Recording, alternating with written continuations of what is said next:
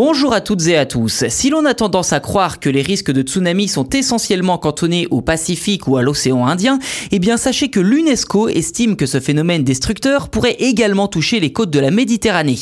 Lors de la conférence des Nations Unies sur les océans fin juin, l'UNESCO a annoncé le déploiement à l'échelle mondiale de son programme de préparation au tsunami.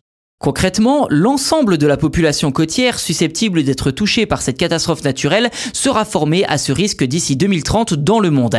Tel est en tout cas l'objectif de ce programme de l'UNESCO. Et comme le précise l'organisme que je cite, donner l'alerte ne suffit pas pour sauver des vies, il faut aussi que les populations sachent quels sont les gestes à adopter pour se protéger. Fin de citation. Et très clairement, la Méditerranée est une zone à risque en raison des séismes sous-marins qui s'y produisent entre l'Afrique du Nord, l'Italie et la Corse. Ces séismes ont en effet le potentiel pour générer un tsunami sur les côtes du sud-est de la France, en particulier sur la Corse et la côte d'Azur.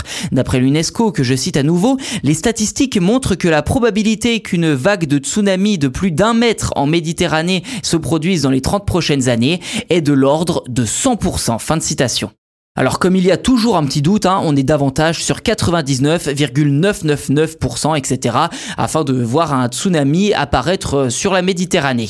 Enfin, quoi qu'il en soit, qui sera concerné par ce programme déjà expérimenté auprès de 40 communautés dans 21 pays, dans les régions notamment des Caraïbes, du Pacifique et de l'océan Indien?